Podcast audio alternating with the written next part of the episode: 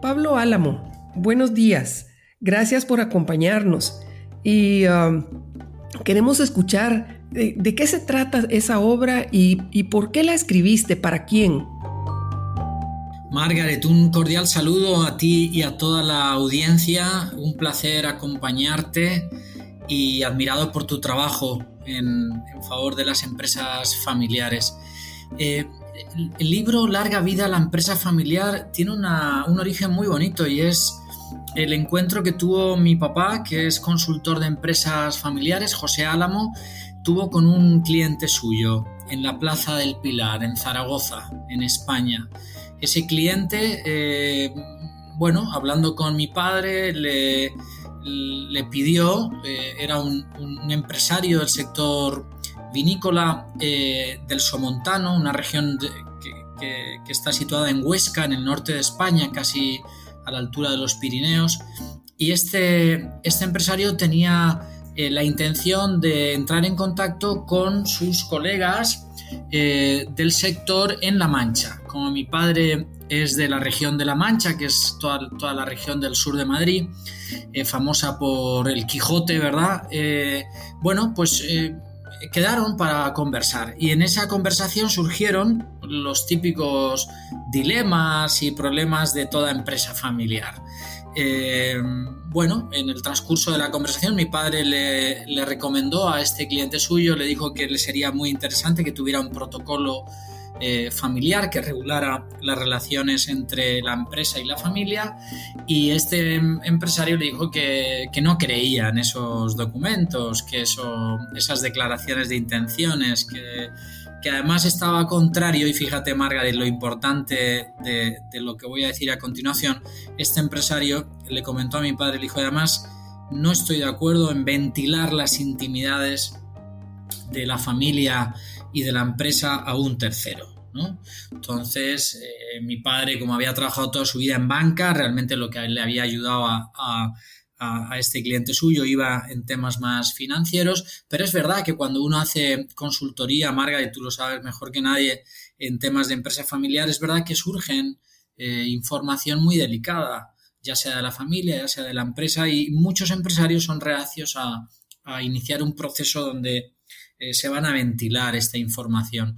Entonces, bueno, ahí quedó, quedó ese, eh, esa, preocupación y, esa inquietud que tuvo mi padre de, decir, bueno, ¿cómo ayudamos a tantos empresarios que no quieren abrir las intimidades de la empresa o de la familia a un tercero, pero que a la vez puedan eh, mejorar en, esos retos que tienen como familia empresaria.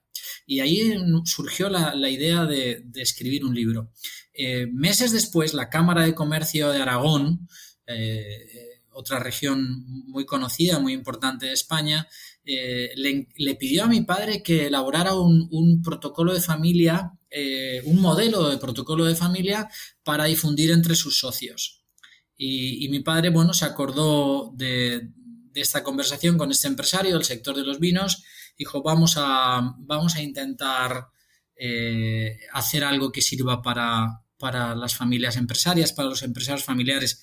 Y, bueno, ese fue el origen del libro, Margaret. La verdad que, que lo titulamos así, Larga vida a la empresa familiar, con esa intención de ayudar a esas pymes, a esas pequeñas y medianas empresas que a veces dicen que no tienen tiempo, que no tienen recursos o que, o que no tienen eh, no es la prioridad eh, de hacer un protocolo de familia y que muchas veces además eh, de alguna manera tienen otras prioridades en los gastos, que ellos mismos pudieran tener una guía para formalizar temas claves de la empresa familiar. Y con esa intención que es fundamental en, toda, en todo empresario familiar, que es el querer trascender esa visión de legado, esa visión de que lo que uno inició tenga una larga vida. Qué, interesante, Pablo, la verdad es que siempre hace falta como esa, ese empujoncito, ¿verdad? Porque eh, no sé si tú piensas o a través del libro se, se, puede crear como la expectativa de que es algo que se puede hacer in-house, ¿verdad? Creo que al final siempre eh, lo importante es entender de qué se trata, qué es un protocolo familiar, para qué nos va a servir, etcétera. No sé ah, si es posible a través de algunas herramientas hacer algo muy in-house. ¿Cuál ha sido tu experiencia con esto, Pablo? Sí, nosotros, Margaret, siempre decimos que lo ideal es que venzan esa resistencia y acudan al experto, eh, a los expertos, ¿no? Eh, eh, nunca el trabajo va a ser igual, ¿no? Que in-house. Pero nosotros somos de la, de la creencia, del pensamiento que es mejor hacer algo que no hacer nada. Es mejor, de alguna manera, iniciar un proceso de mejora, aunque sea in-house, que, el mirar para otro lado y retrasar eh, sin fecha de inicio algo que realmente tiene un impacto muy positivo eh, cuando se hace bien en las familias empresarias. Entonces nosotros en el libro lo decimos, eh, hacemos una invitación a que, a que venzan esa resistencia, a que, a, que se dejen asesorar por los expertos, pero bueno, que si por, por cualquier motivo de fuerza mayor no no es posible que al menos tengan ahí una guía para poder hacer in-house su propio protocolo. Eh, ponemos un modelo de protocolo con los temas claves, damos unas pautas, ponemos el caso real de una empresa a la que se, a la que se le asesoró para que hiciera in-house el protocolo y, quedó razonablemente bien, ¿no? ¿Y qué es lo importante? Uno a veces puede tener el mejor documento hecho por un experto y a veces se guarda en un cajón o en la caja fuerte y, no, no, no tiene el impacto que debería tener.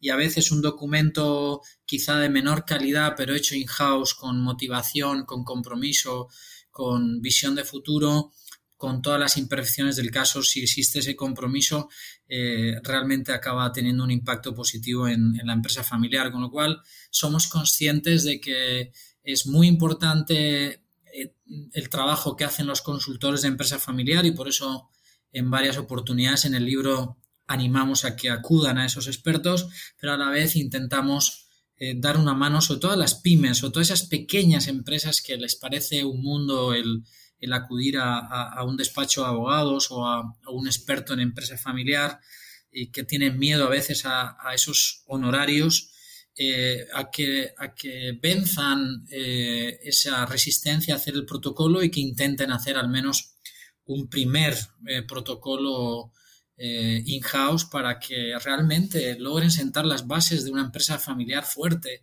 Una empresa familiar fuerte, sabemos, Margaret, que, que tiene que lograr esa, esa unidad en la visión, ese compromiso en unas reglas claras de, relación entre la empresa y la familia, donde no haya miedo a la comunicación, donde se afronten los temas claves, donde se haga claridad sobre los objetivos empresariales y sobre los objetivos y necesidades de, toda la familia y que se busque mediante el consenso, mediante el compromiso y la profesionalidad, eh, acciones de, impacto positivo. Al final es iniciar procesos de profesionalización eh, o mejorarlos, en el caso eh, de cada empresa, con el fin de, realmente sentar las bases de una empresa familiar que trascienda en el tiempo, que es lo más bonito. Yo siempre digo que no hay nada mejor que trabajar en una empresa familiar cuando se hacen las cosas bien, porque creo que no hay nada más bonito que, que trabajar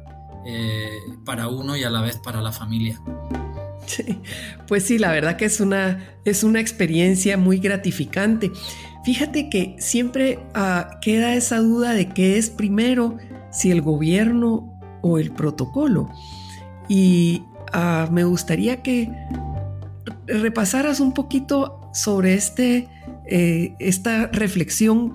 ¿Es mejor un protocolo sin gobierno o un gobierno sin protocolo, puestos a escoger, Pablo? Puestos a escoger, yo siempre creo que hay que hacer incidencia en el buen gobierno, ¿no? en las buenas prácticas de gobierno corporativo, porque ahí hay un marco de acción de temas claves. Yo siempre pienso que cuando hablamos de gobierno, Margaret, si te he entendido bien, es gobierno de la empresa o te estaba refiriendo más al gobierno de, los asuntos de la familia? Pues mira, como estamos en, el Consejo de Familia, realmente ah, nos, nos, referimos mucho más al gobierno de familia que al gobierno eh, puramente de la parte administrativa o, de los socios, pero eh, lo que tú pienses es lo que queremos saber. Perfecto, yo te iba a decir que yo soy de la idea, Margaret, de que la empresa, lo primero, eh, lo primero que hay que garantizar es la sostenibilidad de la empresa. Es decir, si la empresa no funciona bien, eh, aumentan los conflictos en la familia y, bueno, y se acaba, se acaba antes o después eh, el modo mm, de sustento de la familia. Creo que por eso yo siempre insisto en que eh, el ejercicio de profesionalización de, los ámbitos familiares tiene que venir después de, una profesionalización en el gobierno de la empresa. Ojalá que a la vez, ¿eh? pero y por eso insisto en que la empresa tiene que funcionar muy bien. Eh, pero bueno, entrando a, tu tema, yo creo que dentro del ámbito de la familia, entre gobierno y protocolo, me dejas una, pregunta muy difícil. Yo siento que, es mejor eh, que haya un compromiso con el gobierno. Eh, las reglas, eh, el protocolo siempre puede, puede variar, las reglas pueden variar. De hecho, es bueno que, el protocolo tenga modificaciones en el tiempo, pero mientras que haya un buen gobierno, mientras que haya personas comprometidas en ese consejo de familia, comprometidas con los objetivos eh, familiares, comprometidas con la unidad y la armonía familiar, comprometidos también con, con ese talento familiar que hay que desarrollarlo y que no hay que perderlo, eh, mientras que haya ese órgano de gobierno preocupado por, por la familia, creo que de alguna manera se van a ir viviendo las recomendaciones de todo buen protocolo. Eh, de todos modos, me siento te confieso, un poquito incómodo respondiendo a un experto como tú eh, sobre algo que sabes mucho más. Eh, pero yo, yo haría énfasis primero en el, en el gobierno. Al final, el protocolo es un documento eh, con unas reglas de buenas prácticas que creo que un buen órgano de gobierno, un buen consejo de familia, con mucho sentido común y con mucho criterio profesional, las va a ir implementando a lo largo de la historia familiar. Pues fíjate que cuando nosotros invitamos a, nuestros oyentes a, leer una, una, obra, a informarse, a, concientizarlos. De la importancia de leer ciertas, eh, ciertas experiencias que escriben nuestros invitados, siempre queremos darles como, como ese extra de Ah, de justificación de por qué estamos recomendando el, cada, cada lectura, ¿verdad? Y esta lectura de tu, de tu obra yo creo que ah, va a ser muy importante para que como eh, eh, lo que tú has puntualizado respecto a que quitarse los miedos. Mira, nosotros escuchamos eh, de las expresiones de nuestros invitados de agarrar el toro por los cuernos, por ejemplo, o de no quedarse de brazos cruzados, pero realmente creo que tú has tocado el, punto clave, que es quitarse el miedo. Entonces, ah, pues muchas gracias y ah, solo si nos puedes contar dónde está disponible tu, tu libro y, y, ya nos, nos despedimos agradeciendo que estuviste con nosotros estos minutos. Muchas gracias, Pablo. Margaret, encantado. Yo quiero terminar regalándose el decálogo de las empresas familiares exitosas que aparece en el libro. El libro se consigue en Amazon. Eh, está disponible en Amazon y, eh, por el título Larga vida la empresa familiar, José Álamo y Pablo Álamo y muy fácil de, de descargar en los dos formatos disponibles.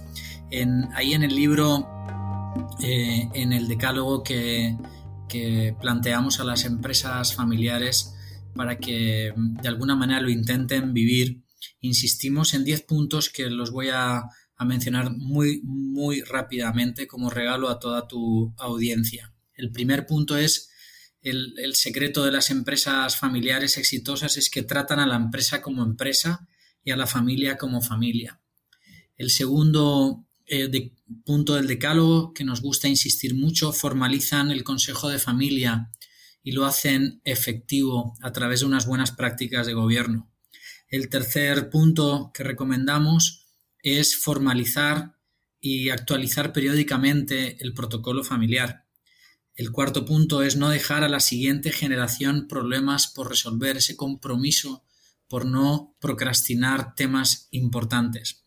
El siguiente punto es dar más importancia al capital humano y a los valores éticos que a los objetivos económicos, aun siendo estos imprescindibles.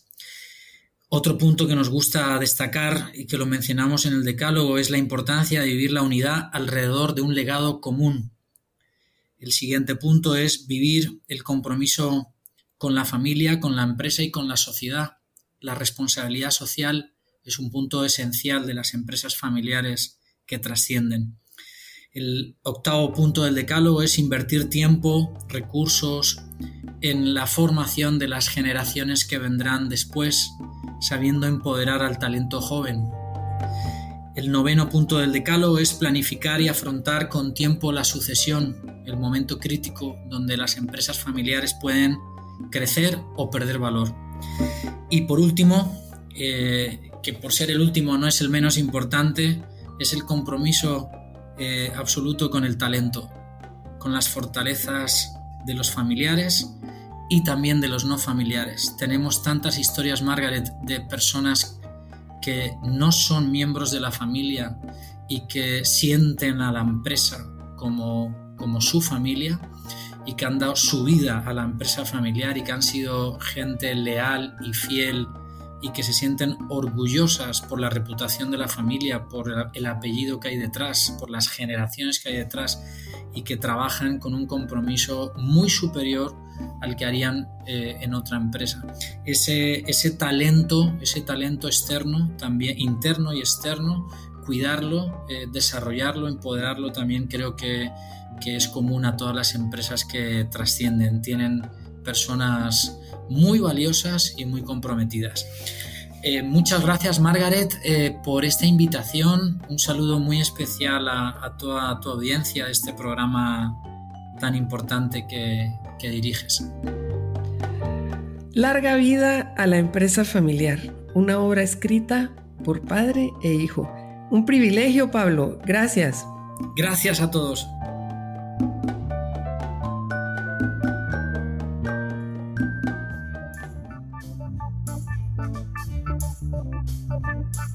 ¿Deseas poner tu consulta confidencial en agenda del Consejo de Familia?